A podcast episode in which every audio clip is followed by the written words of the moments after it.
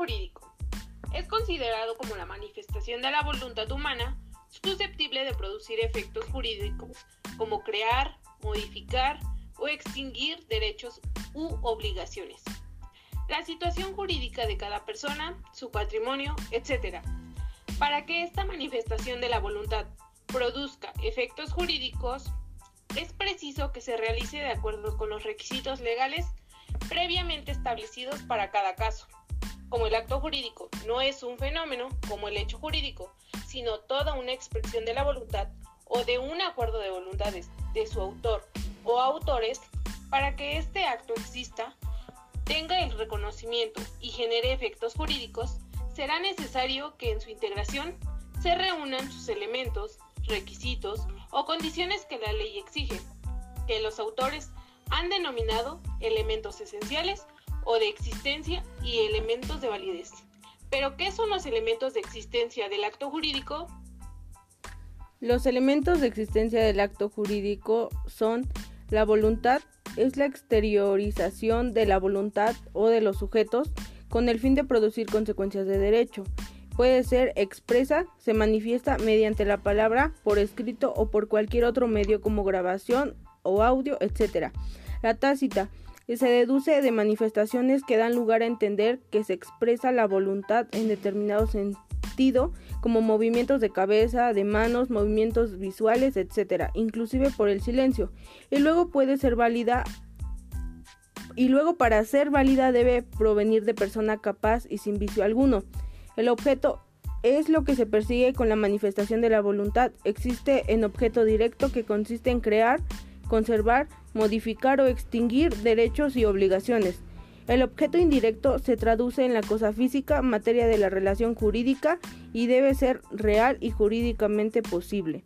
La solemnidad se da en algunos casos y es el conjunto de elementos sensibles de carácter exterior en que se plasma la voluntad y que la ley exige para existencia del acto.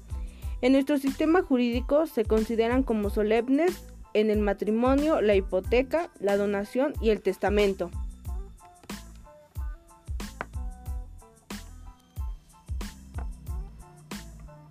Los requisitos de validez son la capacidad, que es la actitud de ser sujeto de derechos y obligaciones y se clasifican en capacidad de goce, que es la aptitud de gozar de derechos, se adquiere con el nacimiento y se pierde con la muerte física, y la capacidad de ejercicio, que es la aptitud para ejercitar los derechos y facultades por sí mismos o por conducto de otra persona, y este se adquiere al momento de cumplir 18 años. Existe también la voluntad libre de vicios, la voluntad o voluntades, que son los consentimientos de participantes en un acto jurídico, debe manifestarse en forma libre y consciente. Si no concurre en estas circunstancias, la voluntad se habrá dado en forma viciada. La voluntad puede sufrir una interferencia porque se haya dado por error. Esto es en forma involuntaria o bien porque se haya provocado el error, en cuyo caso se habla de dolo. El dolo, el dolo es de mala fe, producida por maquinaciones o artificios de que se sirve un contratante para engañar a otro. También existe interferencia cuando la voluntad se arranca de forma violenta o cuando se aprovecha uno de los celebrantes del acto de la situación ruinosa o de la inexperiencia del otro. En este caso se habla de lesión.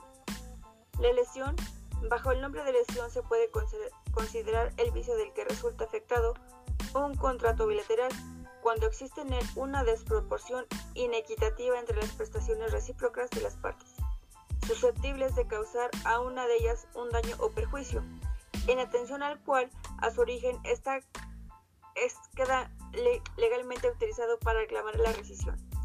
El error es una creencia contraria a la realidad, es decir, un buen estado subjetivo que está en desacuerdo con lo que realmente es la realidad o con la exactitud que nos aporta el conocimiento.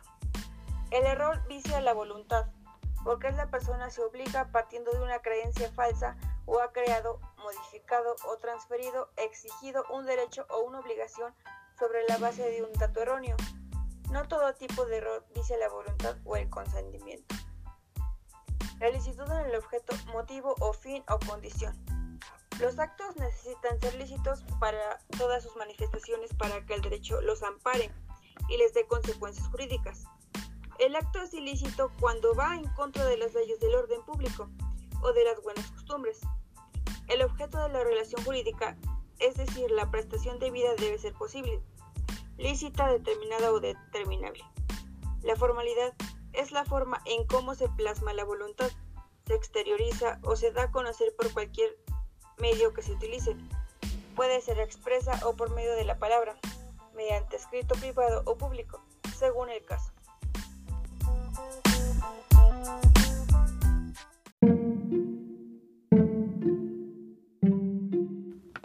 El acto jurídico es considerado como la manifestación de la voluntad humana susceptible de producir efectos jurídicos como crear, modificar o extinguir derechos u obligaciones.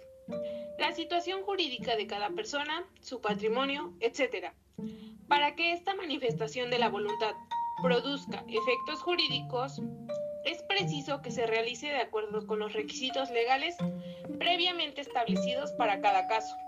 Como el acto jurídico no es un fenómeno como el hecho jurídico, sino toda una expresión de la voluntad o de un acuerdo de voluntades de su autor o autores, para que este acto exista, tenga el reconocimiento y genere efectos jurídicos, será necesario que en su integración se reúnan sus elementos, requisitos o condiciones que la ley exige, que los autores han denominado elementos esenciales o de existencia y elementos de validez. Pero, ¿qué son los elementos de existencia del acto jurídico? Los elementos de existencia del acto jurídico son la voluntad, es la exteriorización de la voluntad o de los sujetos con el fin de producir consecuencias de derecho. Puede ser expresa, se manifiesta mediante la palabra, por escrito o por cualquier otro medio como grabación o audio, etc. La tácita se deduce de manifestaciones que dan lugar a entender que se expresa la voluntad en determinado sentido, como movimientos de cabeza, de manos, movimientos visuales, etc., inclusive por el silencio. Y luego puede ser válida y luego para ser válida debe provenir de persona capaz y sin vicio alguno. El objeto es lo que se persigue con la manifestación de la voluntad. Existe en objeto directo que consiste en crear, conservar, modificar o extinguir derechos y obligaciones. El objeto indirecto se traduce en la cosa física, materia de la relación jurídica y debe ser real y jurídicamente posible. La solemnidad se da en algunos casos y es el conjunto de elementos sensibles de carácter exterior en que se plasma la voluntad y que la ley exige para existencia del acto. En nuestro sistema jurídico se consideran como solemnes en el matrimonio, la hipoteca, la donación y el testamento.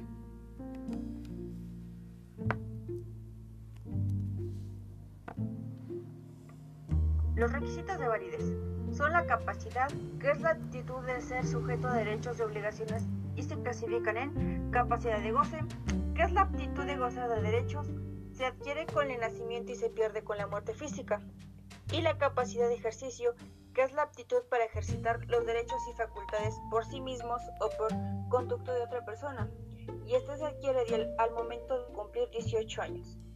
Existe también la voluntad libre de vicios, la voluntad o voluntades, que son los consentimientos de participantes en un acto jurídico, debe manifestarse en forma libre y consciente. Si no concurren estas circunstancias, la voluntad se habrá dado en forma viciada. La voluntad puede sufrir una interferencia porque se haya dado por error. Esto es en forma involuntaria o bien porque se haya provocado el error, en cuyo caso se habla de dolo. El dolo, el dolo es de mala fe producida por maquinaciones o artificios de que se sirve un contratante para engañar a otro. También existe interferencia cuando la voluntad se arranca de forma violenta o cuando se aprovecha uno de los celebrantes del acto de la situación ruinosa o de la inexperiencia del otro. En este caso se habla de lesión. La lesión, bajo el nombre de lesión, se puede considerar el vicio del que resulta afectado un contrato bilateral cuando existe en él una desproporción inequitativa entre las prestaciones recíprocas de las partes, susceptibles de causar a una de ellas un daño o perjuicio, en atención al cual a su origen está, es, queda legalmente autorizado para reclamar la rescisión. El error es una creencia contraria a la realidad, es decir, un buen estado subjetivo que está en desacuerdo con lo que realmente es la realidad o con la exactitud que nos aporta el conocimiento. El error vicia la voluntad, porque es la persona se obliga partiendo de una creencia falsa o ha creado, modificado o transferido, exigido un derecho o una obligación sobre la base de un dato erróneo. No todo tipo de error vicia la voluntad o el consentimiento. Licitud en el objeto, motivo o fin o condición. Los actos necesitan ser lícitos para todas sus manifestaciones para que el derecho los ampare y les dé consecuencias jurídicas. El acto es ilícito cuando va en contra de las leyes del orden público o de las buenas costumbres. El objeto de la relación jurídica, es decir, la prestación de vida debe ser posible, lícita, determinada o determinable. La formalidad es la forma en cómo se plasma la voluntad, se exterioriza o se da a conocer por cualquier medio que se utilice. Puede ser expresa o por medio de la palabra, mediante escrito privado o público, según el caso.